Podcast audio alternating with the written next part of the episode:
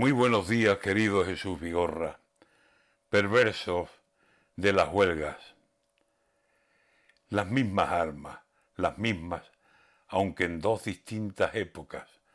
Ayer la Alemania nazi, hoy la Rusia de este prenda que nos contesta por Putin y por Putin forma guerra.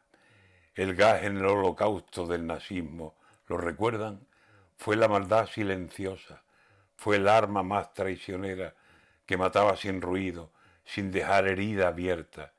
Y hoy el gas que vende Putin vuelve a ser un gas de guerra, aunque esta vez perjudique al que abre y al que cierra. Pide Borrell que cerremos la llave de la caldera, a ver si así se arruina cuando le baje la venta.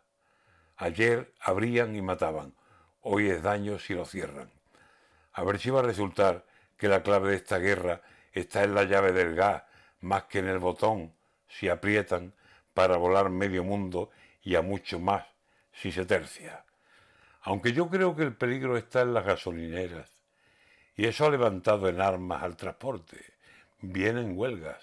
El 14, transportistas las propias gasolineras, inspectores de trabajo, y ahí no acabará la cuenta, que el efecto dominó vendrá, y esto va a dar pena.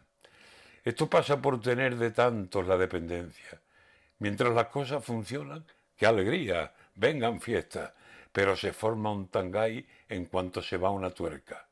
Y con la luz por las nubes y restos de la pandemia y todo con la subida que tiene como tendencia.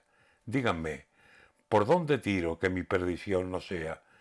Que por mucho que digamos que no nos toca esta guerra, las calles se están poniendo con carita de trincheras y los precios bombardeo contra la pobre cartera. Y el hijo Putin de Putin más a gusto que en la feria.